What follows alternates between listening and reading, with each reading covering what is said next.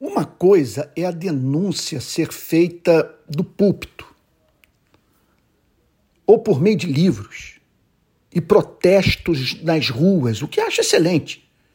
É o que faço. Agora, outra é cristãos e não cristãos organizados para a luta política dentro das instituições políticas. Uma coisa é cristão ser bondoso para com seus escravos, outra é cristão lutar pelo fim da escravidão.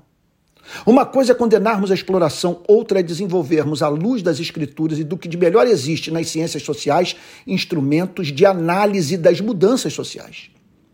Precisamos identificar o mal sistêmico, desmascará-lo, mostrar sua gênese e combater não os sintomas das doenças sociais, mas suas principais causas. A igreja não pode ser ingênua.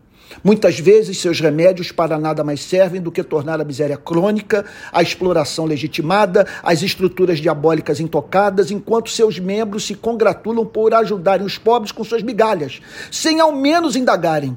Por que estou aqui nessa favela ajudando essas pessoas? O que fez seres humanos morarem nesse local? O que faz com que tanta gente viva na miséria? Não estou condenando a filantropia. Não estou condenando o exercício da misericórdia, não estou condenando o ato de dar o pão, mas sim a bondade burra